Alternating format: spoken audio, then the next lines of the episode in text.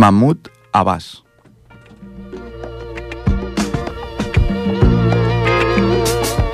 Bar Coiba. In 1966, I found my love. In 1966, Saeb Erekat.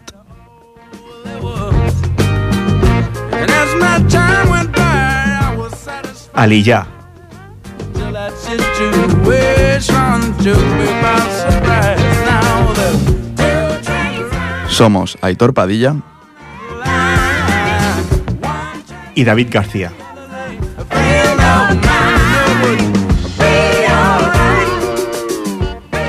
y esto es Desde la Historia.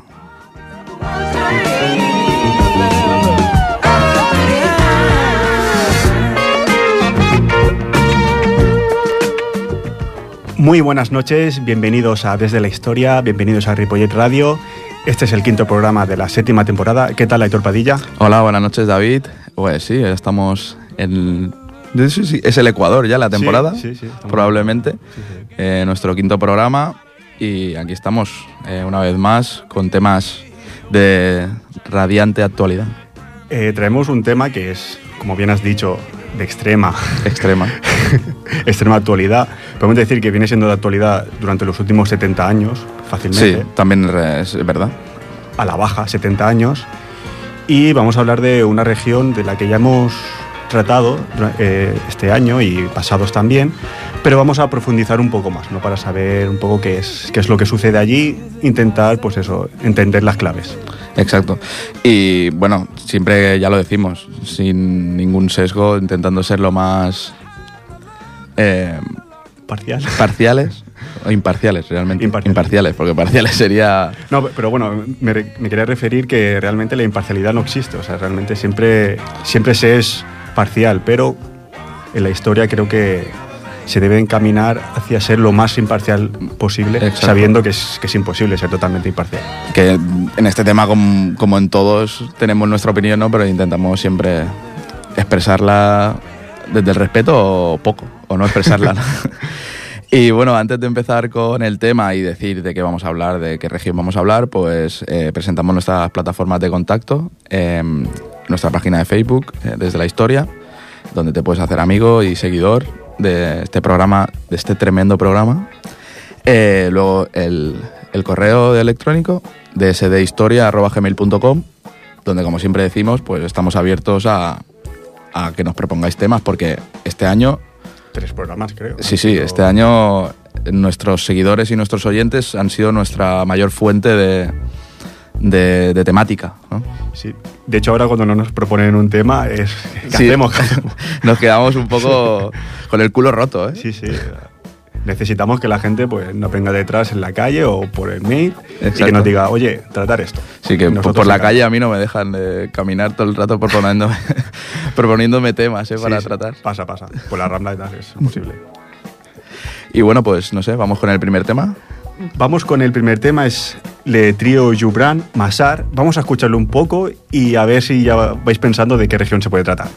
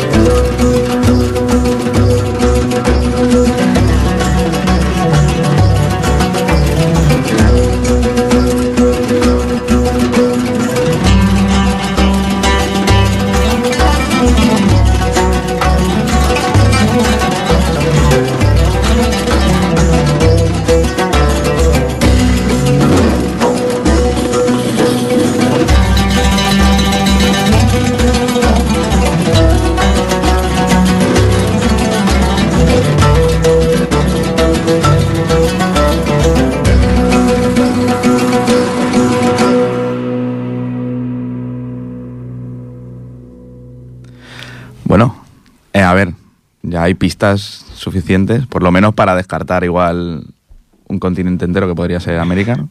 Bueno, no, Bueno, no del todo tampoco, pero... no tenía letra, que, era, que siempre es una pista importante para saber, para saber de qué país es. Pero bueno, suena muy árabe. Suena muy árabe, sí. De hecho, bueno, es un grupo palestino. Vaya. Vamos a hablar hoy de, de Palestina, de la región de Palestina, de los territorios palestinos de, de Israel. Y bueno, antes de entrar en tema, comentar que la canción es de Le Trio Jubran, que es un grupo palestino de música tradicional creado en 2004. Se compone de tres hermanos, que son los hermanos Jubran, y tocan el laúd árabe. Y suena así de bien. Sí, sí, la verdad es que es que la música árabe... A mí me gusta. es- eh, tú, como eres de la Alpujarra, pues más todavía. Exacto, lo, lo llevo en la sangre. Bueno, ¿por, por qué vamos a hablar de los territorios palestinos, de Palestina, de Israel? Pues porque a finales del, del mes pasado, pues mm, Donald Trump, eh, presidente de los Estados Unidos, Para que no lo sepa. exacto, aparte de un magnate multimillonario, Y un showman. eh, bueno, pues planteó lo que es el plan Trump para la paz en Oriente Medio. Eh, según este plan, el que ha generado Trump, eh, dos estados, o sea, será un plan para que haya dos estados, pero con condiciones y no igual de exigentes para las dos partes implicadas. El presidente de Estados Unidos, Donald Trump, eh, presentó a finales del mes pasado, como bien he dicho antes, su esperado plan para llevar la paz a Oriente Medio. Es una propuesta que, a pesar del escepticismo imperante, no ha dudado en presentar como una oportunidad histórica, de sus palabras, para resolver el conflicto entre israelíes y palestinos. Eh, según él, dice que todas las anteriores administraciones, desde el presidente Lyndon Johnson, lo han intentado y han fracasado amargamente. Pero yo no fui elegido para hacer cosas pequeñas o rehuir de los problemas. Eh, así lo decía. Siempre tan grandilocuente, ¿no? Cuando quiere... Bueno, es, es un tío que, que tiene ego, o sea, o sea, tiene su, su ego bien, estimulado, sí, sí. Y esto, bueno, esto lo dijo en una ceremonia que celebró en la Casa Blanca, en la que también participó pues, el ministro en funciones de Israel, Benjamín Netanyahu, que además también está un poco en la cuerda floja por temas de corrupción. Sí, sí. Y qué casualidad, ¿no? Uno está con el impeachment, ¿no? Donald Trump y Netanyahu, con lo suyo también, y bueno, sacan el plan este, pues bueno, no sé si es para despistar o para poner el foco, ¿no? En otro, en otro lugar. El plan en sí es un documento de 80 páginas que incluye lo que Trump ha llamado como una so- solución realista para llegar a la coexistencia pacífica entre dos estados y que resuelve los riesgos de seguridad para Israel, según eh, dice el propio Trump. Eh, sería una, eh, asocia- o sea, esto es una asistencia de un Estado palestino, alineándose así con la visión consensuada por la comunidad internacional sobre cuál debe ser la solución final del conflicto, o sea, la, la existencia de, de dos Estados Hmm. que hasta ahora pues Washington tampoco había estaba muy de acuerdo, o sea, se había resistido a abrazar esta solución, ¿no? Mientras las contrapartidas eh, serán muy difíciles de aceptar para los palestinos, los israelíes obtienen de un plumazo y sin concesiones relevantes lo que habían sido reclamaciones históricas. Según Trump, su plan de paz duplica el territorio actual de los palestinos e incluye una capital en Jerusalén Este. Eh, que esto ya veremos que da problemas. Eh, donde Estados Unidos abrirá otra embajada en, Jerusalén Este. Pero el documento reconoce la soberanía israelí sobre los territorios ocupados en Cisjordania, eh, capturados durante la guerra de 1967, eh, una operación que está considerada ilegal por las Naciones Unidas, y entre ellos también el Valle del Jordán, una zona considerada clave para la seguridad eh, del territorio. Sí, porque lo conquistaron en el, en el 67 y, bueno, extralimitaba ¿no? lo que acordaron en el 48, cuando se creó Exacto. Israel. Eh, y este punto constituye una gran concesión crucial para el Estado hebreo, eh, que lleva años re- re- reclamando ese territorio para, para sí mismo. ¿no? El mapa distribuido por la Casa Blanca en el plan incluye un túnel subterráneo que unirá Cisjordania y la banda de Gaza, que si lo ves en el mapa es una locura, o sea, es, no sé cuán- cuánta distancia puede haber, pero es, bueno, un túnel subterráneo, en plan, para que no la gente que vaya de Cisjordania Ujú. a la franja de Gaza, pues no, o sea, no tenga que No tenía que pasar por territorio. por territorio israelí. La autoridad palestina, que cortó toda comunicación con Trump a raíz de su decisión de reconocer Jerusalén como capital de Israel eh, y trasladar allí su embajada, ha advertido que el supuesto acuerdo del siglo, como hace llamar Trump, pues que nace muerto ya directamente, este acuerdo. Trump ha recordado lo impresionado que quedó en su primer viaje a la región mm, por los logros democráticos, empresariales y comerciales de Israel. a pesar de todas las amenazas interminables que están viviendo en, el territorio. Em, él dice que, como todo el mundo sabe, ha hecho mucho por Israel, pero también ha recalcado que, que tiene un plan para Palestina, ¿no? Y dice que lo razonable es que también haga mucho por los palestinos. Eh, así eh, señalaba para llamar a los líderes a aceptar las contrapartidas económicas eh, ligadas al plan. ¿Qué son estas contrapartidas? Pues son 50.000 millones de dólares en inversiones durante los próximos 10 años. Él viene a decir que si aceptan este camino hacia la paz, pues que Estados Unidos y otros muchos países van a estar ahí para ayudarles. Para ayudarles o para crear infraestructuras y llevarse su, su pellizquito, ¿no? Eh, este plan también incluye una moratoria de cuatro años en la construcción de asentamientos israelíes, un tiempo durante el que las partes deberían negociar pues, su puesta en práctica y una transición durante la cual los palestinos deberían reconocer Jerusalén como capital de Israel y renunciar a la violencia. Esto todo está en el plan de Trump. Es, eh, por si O sea, no, es que Jerusalén es únicamente capital de Israel. Exacto.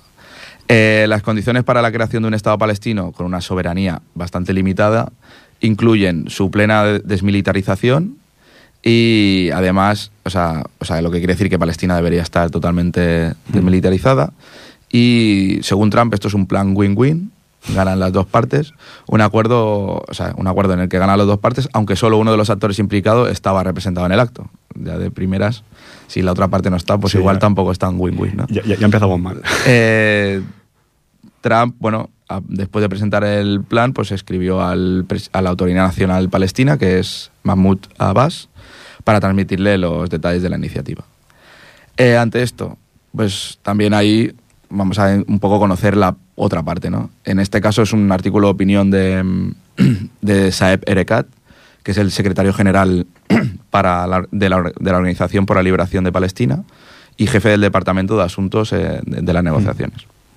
Según Saeb, eh, un proyecto de paz nunca podría conllevar la legitimación de la violación del derecho internacional.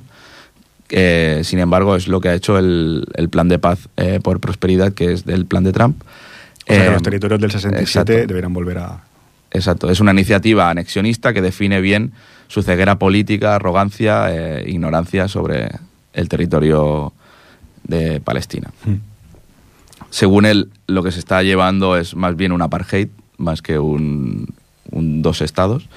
Y esto dice que también viene a decir que el plan de anexión es una recopilación de posiciones israelíes, muchas de las cuales ya fueron presentadas textualmente por representantes israelíes en negociaciones, negociaciones anteriores.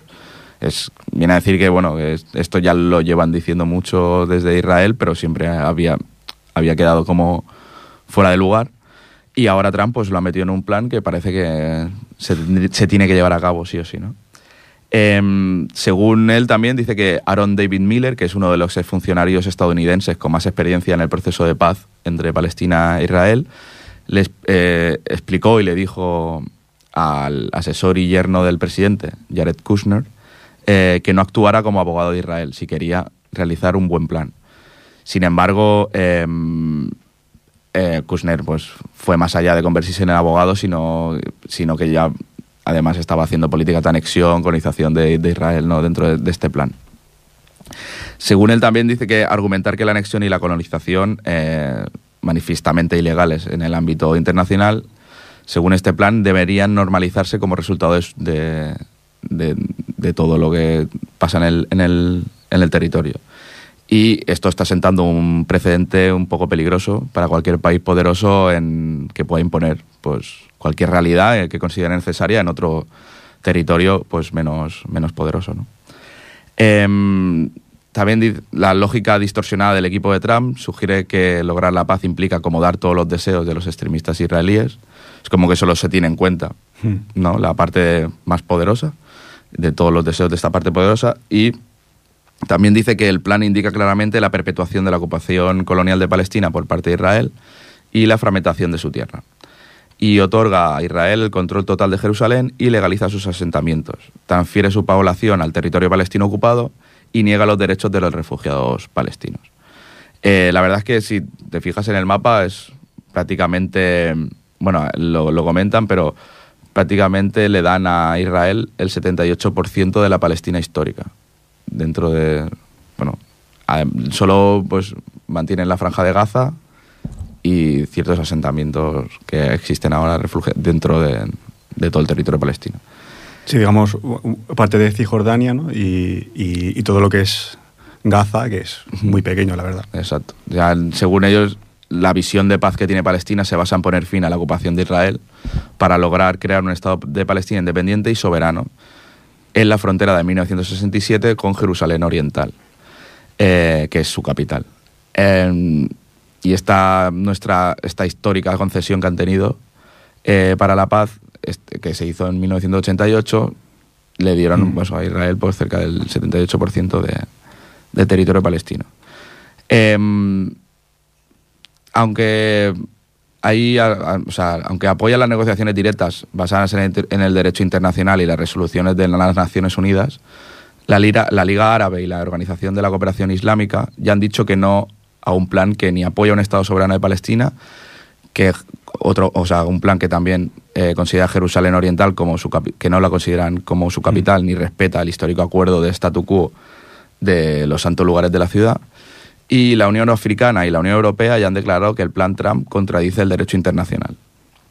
Eh, Palestina está ofreciendo al mundo una propuesta seria para, para lograr una paz justa y duradera y están pidiendo que se asegure un orden mundial basado en las reglas que en unas reglas que sean únicas para, para seguir de todo el mundo. ¿no? La verdad que tampoco hay que ser muy avispado a nivel internacional para ver que el, el plan Trump bueno, juega a favor de los intereses de, de Israel. No, no hay que ser muy avispado para verlo, ¿no? Bueno, es, está bien, no voy a criticar que se propongan eh, tratados de paz para Israel y Palestina, pero tan parciales eh, Exacto. no se van a llevar a cabo, ¿no? Es difícil. si empezamos con que la, la par- una de las partes no está representada cuando se negocian estos, estos acuerdos, futuros acuerdos, si una parte no está presentada, pues ya se sabe que, que no va a ser que, no- que no va a ser imparcial. Exacto. Y en este caso, pues juega a favor de, de Israel bastante claramente, creo yo. Mm. Y es, bueno, es que es muy claro. El presidente palestino, por ejemplo, Mahmoud Abbas, lo que vino a decir el, el 11 de febrero de, 2000 de este año, eh, bueno, que rechazan el acuerdo, evidentemente, eh, y ya debería ser suficiente con su rechazo para, para que no se llevase a cabo, ¿no? Eh, para ellos también es muy importante porque les niegan territorios, o sea, le, le niegan la soberanía sobre la luz, sobre el agua y sobre el espacio aéreo. Por lo tanto, ya es, es importante en, en cuanto a la seguridad del, del territorio. Y, y eso que no. También en- en- hay muchos puntos que dejan entrever que, bueno, no será fácil llevarla a cabo. Como por ejemplo, que no habrá derecho de retorno ni de absorción de ningún refugiado palestino en el Estado de Israel. O sea, en plan, los van, es un apartheid bastante Además, puro y duro. Difícilmente, creo yo, eh, ahora es opinión personal, difícilmente cre- creo yo que Palestina acepte un país dividido. Exacto. Sí, sí. es muy difícil, o sea, ni, ni túnel ni, ni nada, o sea, o hay una continuidad, digamos, territorial o es muy difícil Mm. que Palestina solo se quede con Cisjordania y, y- y Gaza. Sí, sí, por, por ejemplo, bueno, este, en el mapa pues, se ve clarísimo, o sea, el- el- sería la zona, el estado actual y lo que sería esto sería, el- el- bueno, es un túnel que es prácticamente de la mitad del territorio palestino, que Mm. com- comunicaría Gaza con, con Hebrón, Sí. con la, con la parte de Palestina de, de la actual.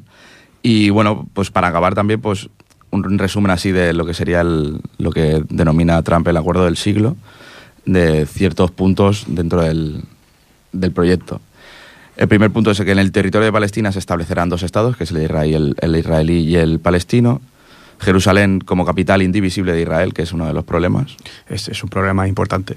porque además es una capital eh, Multireligiosa, ¿no? multireligiosa y es histórica ¿no? dentro de Bueno, hist- histórica toda- para, para el, mundo islámico, Exacto, el cristiano, ju- eh, judío. por eso el futuro estado árabe puede establecer su capital en la sección de Jerusalén este ubicada en todas las áreas al este y al norte de la barrera de seguridad existente que es bueno será una parte de Jerusalén ínfima Eh, la, clase, la Casa Blanca abrirá su embajada en Jerusalén Este, pero sí los palestinos aceptan el acuerdo. Si no, no habrá embajada de Estados Unidos. Eh, Israel controlará el espacio, el espacio aéreo sobre el futuro Estado árabe y las aguas territoriales de Palestina frente a la franja, franja de Gaza. Israel también controlará dos cruces en la frontera con Jordania que serán incluidos en la red de carreteras palestina. Esto significa que la soberanía de Palestina, como bien decía el presidente, pues está bastante restringida. Lo que he comentado antes de que no hay derecho de retorno ni de absorción de ningún refugiado palestino en el Estado de Israel. Luego también que el Estado árabe recibirá una inversión considerable para el desarrollo de su economía, lo cual, bueno, también hay intereses ¿no? Eh, económicos, pero como cuando hacen carreteras en, en África, que si no tienen ningún sentido. Eh, El plan reconoce la soberanía israelí sobre los territorios ocupados en Cisjordania durante la guerra del 67, que igual es uno de los puntos también más, más calientes, Sí, ¿no? Sí. Y también, por último, pues el acuerdo incluye una moratoria de cuatro años en la construcción de asentamientos israelíes. Esto sería el plan Trump, el cual pues ya podemos ver que ya no tan solo, sino no- ya no tan solo el Estado palestino, que es que evidente que estaría en contra, sino que también pues la Unión Europea o la Unión Africana, los, la Liga Árabe, La Liga pues, Árabe, evidentemente. evidentemente, pues han, han visto que no está fuera del derecho internacional, pero bueno, también era de prever, ¿no? Trump ha tenido muchos gestos eh, de cara a Israel. Sí, y estaba claro que bueno que no iba a ser un, un plan impar- imparcial. Exacto. bien, bien definido, sí. No, es eso, que se aplaude, entre comillas, ¿no? que se hagan planes de paz, pero evidentemente así difícilmente se pueda llevar a cabo. si, si no se tienen en cuenta pues todas las partes. Pues en, e- en el apartado histórico eh, vamos a hablar un poco de por qué existe un, un Estado como Israel eh, en Palestina. Un poco, bueno, daremos algunas claves, ¿no? Antes vamos con el segundo tema, que es de Abishai Cohen, se llama Morenica, y quisiera hacer una breve introducción, porque bueno, ya Morenica es diminutivo de, de morena, como es decir, o sea, ya no suena. Eh, y claro, un, un artista como Abishai Cohen, ¿no? que es un contrabajista, compositor, cantante de, de jazz, ¿por qué tiene una canción que se llama Morenica? Pues básicamente porque está escrita en idioma ladino o judeo-español, se puede llamar de las dos formas, que es el idioma hablado por las comunidades judías sefardíes que vivieron en la península ibérica hasta 1492, cuando fueron expulsados junto con los musulmanes del reino de España por los reyes católicos. Entonces, pues la lengua que tenían, ¿no? al final se llamó ladino, pero al final es una lengua que viene del castellano medieval y que tiene rasgos de otras lenguas mediterráneas y bueno, también del hebreo, turco, griego, etcétera. Y bueno, re- realmente escuchas la canción y entiendes todo. Pues es curioso, es curioso. Pues vamos a ello, ¿no? es curioso. Vamos con Abishai Cohen. Morenica,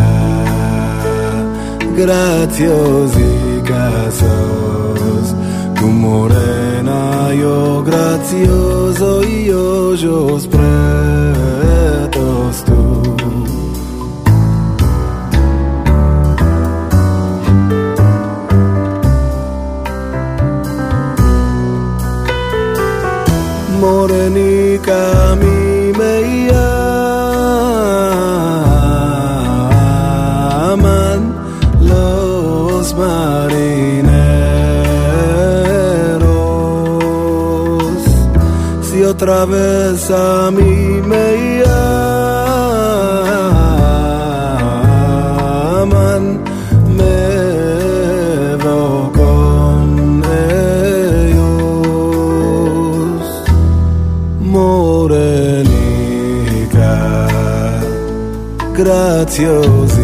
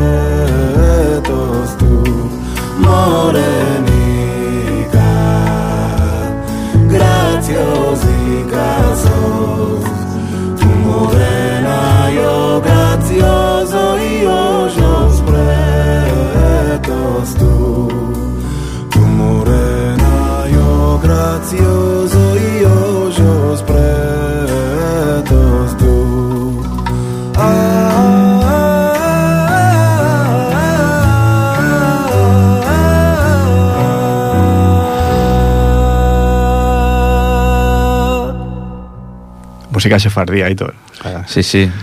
Bueno, letra, ¿no? La música. le- en sí. Bueno, pero la, la música también del rollo. No, es que la canción esta la escuché en un, en un documental de, de Javier Limón, Entre dos aguas, que es un documental que habla un poco de, bueno, de la influencia de entre, las divers- entre las diversas músicas del mundo. Entonces, eh, el Javier Limón este, que es un productor de, de flamenco, Sí. etcétera, bueno, hace un programa dedicado a, a Abishai Cohen y tal, y en el programa este pues toca esta canción. Es que ahora Y a lo mejor te suena de eso. Sí, es que ahora que, ahora que lo has dicho, pues igual sí, porque a mí me suena mucho haber visto el documental. Es, es- es un documental de, de televisión española, lo sí, pusieron. sí. Y de hecho en el documental dice una cosa muy interesante, Abishai Cohen, que él, que él bueno, eh, tuvo un, un diálogo con, con Paco y Lucía, ¿no? Una cena que compartieron y tal. Y hablando y tal, y los dos estuvieron de acuerdo en, en afirmar que la música sefardí es la mayor influencia de la, de la música flamenca. Ajá. Y yo, yo es algo que siempre, siempre he escuchado, ¿no? De, porque lo, lo típico, lo que se lo hemos decir es que el flamenco viene más de la música árabe, etcétera, Exacto. etcétera. Y yo, yo, yo había escuchado que la mayor influencia es la música judía. Ujú. Y si lo dice Paco de Lucía, pues... Ahora sí, que es- eso va. Pero bueno, es, es curioso, es curioso. Pues yo antes de que empieces así, porque claro, el idioma judeo-español, pues al final sí te hablan, ¿no? En el cole, en el instituto de que existió y tal. Y la verdad es que, bueno, es muy curioso. Y tengo un par de refranes así que he encontrado en internet que está muy bien. Uno dice, por ejemplo, el mosafir no come, mala mesa se compone. Que viene a decir como que el invitado no come, pero la mesa se pone. ¿no? Y mosafir viene pues de mesafir del turco, que es invitado. en- No, pero se entiende bastante bien, la verdad. Sí, sí. Eh, luego hay otro que dice, amigos y hermanos semos, a la bolsa no toquemos. ¿No? Que es, bueno, creo que es bastante evidente lo que viene a decir. Y, y otro que, bueno, este es el último, dice, gallemos semos y no nos entendemos. Que es como, somos gallegos y no nos entendemos. Pero también tiene, la verdad es que cuando lo lees suena muy a gallego, la verdad. No, la verdad que Y es muy curioso, ¿no? Es curioso porque y tal. se- se entiende todo, la canción se entiende todo lo, lo- lo que está hablando, ¿no? Pues Bueno, son cosas que, que viene bien saber, viene bien. El sefardí. El sefardí. pues bueno, vamos con el apartado histórico. Eh, claro, como podemos suponer, es imposible analizar todo lo que es en toda su dimensión ¿no? el conflicto israelí palestino, que bueno, data ya desde hace 70 años. Eh, ¿Por qué es imposible? Pues básicamente porque estamos hablando de uno de los conflictos más longevos y más complejos a nivel mundial. O sea, es, es una región muy compleja, evidentemente. Lo que sí podemos hacer, o al menos intentar como mínimo ¿no? en, en este programa, pues es analizar algunos de los muchos temas que se pueden derivar del, del conflicto. Por ejemplo, hace unas tres temporadas ya dedicamos un programa al, al, boico- al boicot de la Liga Árabe a, a Israel, estuvimos hablando Exacto. sobre ello. Y en este programa, pues me gustaría dedicarlo a una de las causas cruciales para, para entender por qué existe este conflicto, ¿no? Porque hay una región que se llama Palestina, hay unos territorios palestinos, hay un Estado que se llama Israel. Pues una de las causas, una de las más importantes, ¿no? Que es el, creo yo, el, el- el sionismo. Antes de entrar en, en todo lo que es el sionismo, vamos a hacer un poco de contexto histórico, ¿no? Sobre, en general, ¿no? Sobre lo que es Palestina, sobre todo Palestina, previo al conflicto israelí-palestino que bueno, como, como sabemos, se inicia en el 48 con, con la creación de Israel. Pero haciendo un poco de contexto, al igual que decíamos del Líbano hace un, un par de programas también que, que tocamos ese tema, el, el Líbano eh, que, que está justo al norte, eh, esta región de Palestina también es, es una zona de gran diversidad cultural y étnica, por ser una, zo- una zona de paso básicamente Mm, entre, entre Europa, Asia y África. Y a nivel histórico, pues durante la mayor parte de, de su historia, la región ha estado siempre pues, bueno, bajo los distintos imperios que han dominado la zona. Tenemos persas, asirios, griegos, romanos, los califatos islámicos, por último los otomanos. Pero también es en esta región donde se asentaron los antiguos reinos hebreos de Israel y, y Judá, es decir, lo que se llama la, la tierra de Israel o la tierra prometida, ¿no? la, la cual, según la tradición bíblica judía, Dios le prometió a Abra- Abraham y a sus descendientes. Luego volveremos a este punto un poco más bíblico, pero bueno, es importante saber que eso, que es donde se asentaron los antiguos reinos hebreos. Si nos situamos en el siglo XIX, que es cuando surge el sionismo, también haciendo un poco de contexto, vemos que toda la región de Oriente Medio, no incluida la, la Siria otomana, que es donde se encontraba, bueno, donde encontramos Palestina, o sea, Pa- Palestina como tal no existía, sino que formaba parte de Siria otomana. Exacto. Toda esta región de Oriente Medio eh, estaba ba- bajo control del Imperio Otomano, el cual dominaba la región desde hacía 400 años. A nivel demográfico, Palestina estaba habitada predominantemente por, por musulmanes árabes y en menor medida por cristianos, drusos, circasianos y también una población judía. Los drusos. Los drusos, vuelto a aparecer, sí. los drusos. Sí, siempre están, siempre están. De hecho, bueno, en el siglo XIX la mayoría de los judíos en todo el mundo vivían fuera de Palestina. En Palestina sí que había, como he dicho, pues, un pequeño porcentaje, pero la mayoría de judíos a nivel mundial vivían fuera, principalmente en, en Europa Oriental y Central, con comunidades importantes en el Mediterráneo, Oriente Medio y América. Exacto. Entonces, tenemos ya un poco lo que es el, en general el contexto histórico, vamos ya un poco a lo que es el, el sionismo. Para entender el sionismo tenemos que tener claro dos conceptos importantes. Uno es la diáspora judía y otro los, los pogromos. Los pogromos. Pogromos. Empezamos por la diáspora judía y volvemos al punto que hemos dejado de la, la- la tierra de Israel. Como decíamos, en esta región se asentaron los reinos de Israel y, y Judá, pero estos fueron siendo engullidos ¿no? por los imperios de la zona, desde asirios a- a- al imperio romano. En este sentido, se considera la rebelión de Bar Koiba entre el año 1300, mil- 1132 y 1135 después de Cristo, también llamada Segunda Guerra Judeo-Romana, se considera esta rebelión de Bar Koiba como la fecha clave de la expulsión de los judíos de la tierra de Israel y del inicio de su exilio, lo que ellos llamarán al final pues la diáspora judía ¿no? por, por todo el mundo. 135 después de Cristo, ¿no? que es cuando, cuando Roma entra y expulsa a, los judíos. Es cierto que siguió viviendo una comunidad judía en Palestina, pero entre los judíos de la diáspora durante siglos existió una nostalgia de retornar a la patria histórica religiosa eh, de- del pueblo judío. Cuando esta nostalgia, a mediados del siglo XIX, entra en contacto con las grandes corrientes ideológicas europeas, básicamente con el nacionalismo, pues la, o sea, el nacionalismo y la idea de un pueblo, una nación, ¿no? Entonces aquí cuando esta nostalgia entra en contacto con el nacionalismo podemos hablar ya en sí de, De del- sionismo. Entonces es importante apuntar que el sionismo sostiene que los judíos eran primordialmente un grupo nacional, como los polacos o los alemanes o los españoles o los catalanes, lo que sea, y no un grupo religioso como los musulmanes o los católicos. Es un- es un punto importante. Y que, como tal, como grupo nacional, tenía derecho a crear su propio Estado en su territorio histórico. Así pues, el, sionismo se puso como objetivo la creación de un Estado judío moderno, considerando que con ello devolvía al pueblo judío su estatus de nación y pondría fin a dos milenios de vida en el exilio. Eh, en relación a lo que es ser judío, eh, si hace referencia más a una cuestión religiosa o nacional, existe un largo debate en el que difícilmente podamos aportar algo. Sí, es, es muy complicado, ¿no? Al final, bueno, yo, yo llevo hace un par de semanas leyendo ¿no? Co- cositas sobre, sobre eso, ¿no? Que es ser judío. Y realmente es complicado. Sí. es algo complicado. Y de hecho, me dado- haciendo un paréntesis ahora, me he dado cuenta de de una cosa que es, que es una realidad. Y es que sabemos muy poco, al menos aquí en España, sobre los judíos.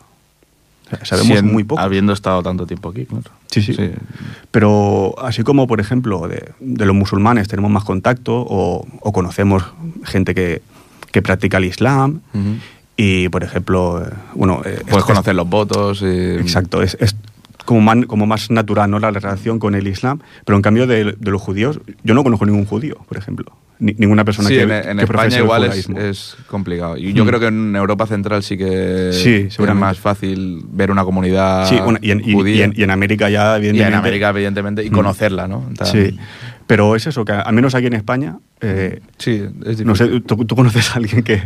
No, no, no conozco a nadie. Y, no- y- y- y es Y no lo- bueno, y no sé, no está el típico judío, ¿no? En plan, que lo Sí, o sea, por la calle y tal. Es difícil. Pero sí, sí, lo sabrá, evidentemente. Pero igual que he tenido compañeros de trabajo que, que son musulmanes y, y hablas con ellos de, de religión, etcétera, hacen el ramadán y lo ves como algo natural, normal. Ujú. De los judíos es No, no, no, es como verdad raro. que desconocemos mucho. Eh, entonces ahora, pues bueno, cuando estaba así estudiando cosas, eh, bueno, tierra de Israel, eh, diáspora, son aspectos que no tenía muy asociado, a, bueno, que, que no tenía muy interiorizado, ¿no? Porque no los conocía, básicamente. Cierro paréntesis. Eh, decíamos que el sionismo se entiende a partir de la diáspora y también eh, de los pogromos. ¿Qué son los pogromos? En paralelo a, a lo que hemos explicado, el sionismo también se entiende como respuesta a las persecuciones que los judíos sufrían en Europa occidental y en Europa oriental, que son los llamados pogromos. Ajá. Sobre todo en la Rusia zarista, que es donde habían muchísimos judíos, pues fueron linchados y fueron perseguidos.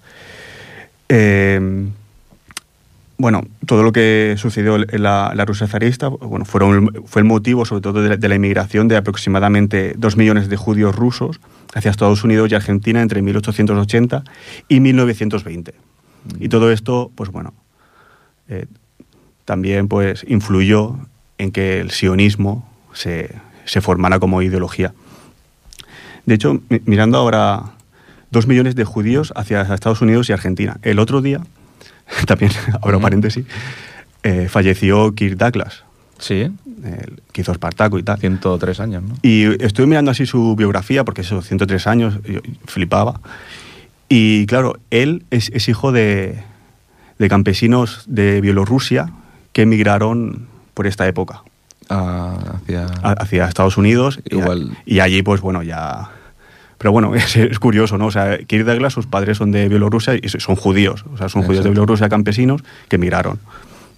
Y Bueno. mira, pues con el tema te vino ahí... Igual hemos hecho este tema porque murió Kirk Douglas. No, pero bueno, como, como Kirk Douglas hay millones y millones de, de estadounidenses que, que, bueno, al final, pues mira, son, son famosos. Eh, como vemos, el planteamiento del sionismo era el retorno del pueblo judío a la que consideraban su tierra histórica, pero claro, importante, aquí está el, el kit de la cuestión. Como hemos dicho, para mediados, finales del siglo XIX, en esta tierra a la que querían regresar, Palestina, Sí, es cierto que vivían judíos desde hace cientos de años, pero estaba mayoritariamente habitada por musulmanes árabes. Eh, ante esta situación, de hecho, se, se barajaron algunas alternativas temporales ¿no? para, para ver qué, qué hacían. Dos ejemplos son Uno Argentina, en el que se crearon numerosas colonias de, inmigrantes judíos europeos, y otra eh, fue bueno, una porción del África Oriental Británica, que lo, llamaron como el Plan Uganda, que fue ofrecido por el gobierno de, Londres. O sea, bueno, ante esto, ante los pogromos y tal y todo esto, pues se, se puso, y claro, no podían ir a Palestina todos, porque estaba habitada, pues bueno, propusieron Uganda y, y Argentina como soluciones temporales. Pero claro, estas propuestas, que repito, no eran para siempre, eh, fueron rechazadas por los sionistas, ¿no? que prefirieron el establecimiento del futuro Estado en Palestina, una región que es, que es eso, lo que me decimos, est- estaba mayor- mayoritariamente habitada por musulmanes, pero que tampoco tenía unos límites establecidos. Es decir, estaba en manos del Imperio Otomano, dentro de la Siria otomana que hemos dicho, pero no existía una, una región administrativa palestina como tal. ¿no? E- Era más bien una, una, región histórica. O sea. Palestina era una región histórica, pero no era una región administrativa política. Así pues, una vez las ideas sionistas fueron calando en la comunidad judía mundial, es importante decir aquí que no todos los judíos aceptaron o aceptan hoy en día el, el sionismo, o sea, no todos los judíos son sionistas, Pero bueno, sí que calaron en una parte de la población judía y se fueron produciendo pues sucesivas oleadas de migratorias de judíos a, a la, a la- a la región de, de Palestina. Estas oleadas se llamaron Aliyah y bueno, muchos de los cuales pues escapaban de los pogromos, ¿no? I- igual que los que iban a América, pues los que iban a, a Palestina también escapaban de, de eso. Durante la época otomana hubo dos grandes aliyahs, o sea, oleadas, eh, a consecuencia de las cuales la comunidad judía en Palestina se multiplicó por tres. Pasó de unas 25.000 personas en el 1880 a 83.000 en 1920, un 10% de la población de Palestina. En, ese momento ya era un 10%. Tras la Primera Guerra Mundial, el Imperio Otomano se hundió y se creó lo que se llamó el Mandato Británico de Palestina, el cual siguió fomentando la llegada de, judíos a- al Reino Unido. Evidentemente le interesaba, pues, por cuestiones geopolíticas y culturales, pues que los judíos pues, fuesen allí y fuesen creando su, su espacio. Exacto. Sobre todo culturales, porque bueno, al final muchos judíos eran de raíz europea y ahí podían tener un posible aliado. Eh, obviamente, también es importante destacarlo, paralelamente a todo lo que es el sionismo, que bueno, como vemos se fue cociendo en el siglo XIX y ya en la primera mitad del siglo XX pues era bastante presente en la región de Palestina, paralelamente a todo este movimiento fue surgiendo lo que también se conocerá como el nacionalismo palestino, el cual obviamente rechazaba cualquier creación de un Estado judío en el territorio donde era mayoría social. ¿no? Exacto. El nacionalismo palestino ya de por sí también merecería otro programa. Este programa lo hemos dedicado más al sionismo, pero merecería otro programa. Pues también en torno a él pues existe un debate muy interesante ¿no? sobre cuándo nace su identidad eh, nacional, cómo nace, etcétera, etcétera. Pero bueno, podemos decir básicamente que a diferencia de otros nacionalismos árabes que luchaban contra una potencia nacio- eh, eh, colonial, los árabes palestinos tuvieron que hacer frente además al sionismo. O sea, tuvieron que hacer frente a, la colonia y al sionismo. Contra el cual, pues, bueno, se levantaron en armas y obviamente trataron de impedir la, la emigración judía. Para hacernos una idea de la llegada de judíos a Palestina durante el mandato británico, para 1922, que es cuando, cuando empieza el mandato, los musulmanes eran el 78% y los judíos el 11%. Para 1945, tres años antes del fin del mandato y de la creación de Israel, que es en el 48, Exacto. eh, para el 45 los musulmanes eran el 60% y los judíos el 31%. O sea, pese a la tendencia, que obviamente es que los judíos van siendo más, los musulmanes seguían siendo mayoría en la zona, para el 45%. Y es en este contexto ¿no? de preconflicto en Palestina entre judíos y musulmanes cuando tiene lugar la Segunda Guerra Mundial. No hace falta que diga pues, bueno, la importancia que tuvo la Segunda Guerra Mundial para el mundo judío, obviamente, exacto. y, y para, y para el futuro de Palestina. Porque, eh, Sí, fue- Evidentemente tiene muchísima, muchísima trascendencia, ¿no? Claro, todo eso, lo lo que pasó, eh, acabó con la creación de Israel en el 48, tras la aprobación de las Naciones Unidas. Pero claro, cada uno de estos temas eh, merecería otro programa, la verdad. O sea, ta- tanto cómo, cómo se aprobó ¿no? la creación de Israel, como todo lo que pasó eh, en la Segunda Guerra Mundial con los judíos, también merecía otro programa. Evidentemente pues, es un tema complejo. Pero bueno, vamos a tra- tra- traer, ¿no? Pues el.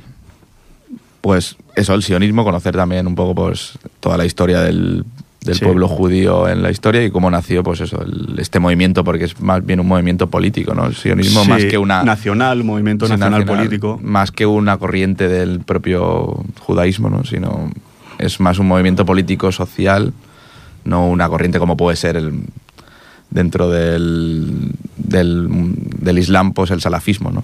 Que Sí, es, es- es diferente. Es, Es diferente. otro, otro de esto. Sí, el, el mundo judío es, es complejo, es diferente.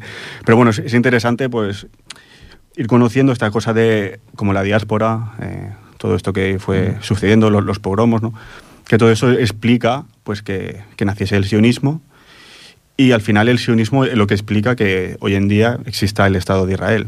Exacto. Obviamente el- lo que decía al final, eh, es evidente que lo que pasó en la Segunda Guerra Mundial pues, influyó mucho ¿no? en, en que luego, pues, deprisa un poco, pues se creara el Estado de Israel. Pero el sionismo, que es todo lo que se estaba cociendo antes, ya viene de. Viene de, de- décadas, de décadas anteriores. Bastante anterior, claro. Y es importante, pues bueno, cono- conocer eso. Pues yo creo que nos has dado unas pinceladas y también hemos ahondado en temas pues muy de manera muy buena, muy imparcial, muy dentro de la historia, porque tú como his- historiador pues eres Ah, pero la, la- la gran- imparcialidad, repito, no existe. No existe. Pero bueno, sí que es un tema muy politizado, eso, eso es evidente. Exacto. Es un tema totalmente politizado, ¿no? Y, y bueno, y a veces parece que de- dependiendo de tu sensi- sensibilidad política, pues tira más para un lado o para otro. Evidentemente, o sea, cada uno tiene su sensibili- su sensibilidad y, y eso es natural. Pero luego la historia Tampoco es objetiva, obviamente, pero hay que acercarse un poquito a eso. Hay que acercarse al menos, al menos intentarlo.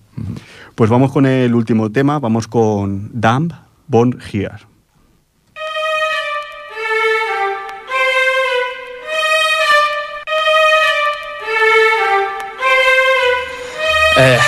أول إشي لازم نمتلكه هي المبادرة. اسمع افهم استغرست صارت ناديها محاضرة. إحنا بمصارعة اللي من زمان ثبتونا فيها بينادوها مامرة. وعدم وعي اللي مخليها أعرفكم على نفسي أنا من بلد اسمها اللي فيها اللي بوتها ما بدفع الثمن وفيها اللي بهدلن الناس اللي عملوا غلط بنوا على ارضهم وكل اللي بيصير بس عشانهم لوحدهم غير. وقف على موقف اللي شرف ودير. العقول ويبدأ فهم إنه القوة بالمجمع. ولا ولا مرة بالمفرد وعادة إذا فكرنا هيك إحنا بمفرد عن الكل والغلط إنه فكرنا بالكل بس هذا الغلط لنا صح ولازم ودوم ولما قلنا إيدي بإيد ما كانش قصدنا أصبع. ولا تاخد لازم تطلب والقوة بالمجمع. مع إنه حارتنا خجولة ومش لابسة حرير.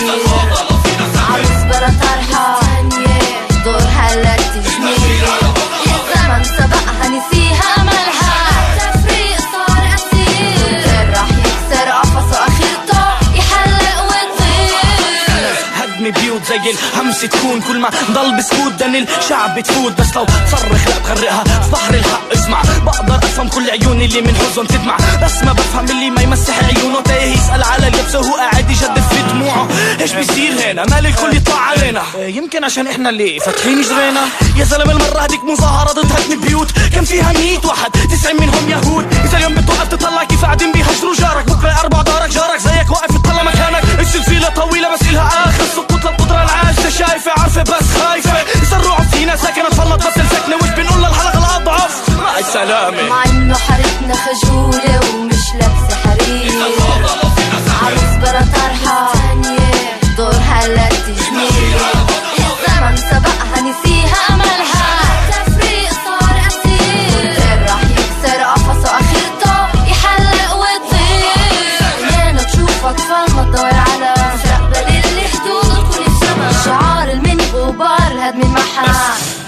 لسانه المطفى حياتنا بتميل الصهيونية اللي تنزل فينا ونسخها وإحنا عمالنا ننستن ولا حدا.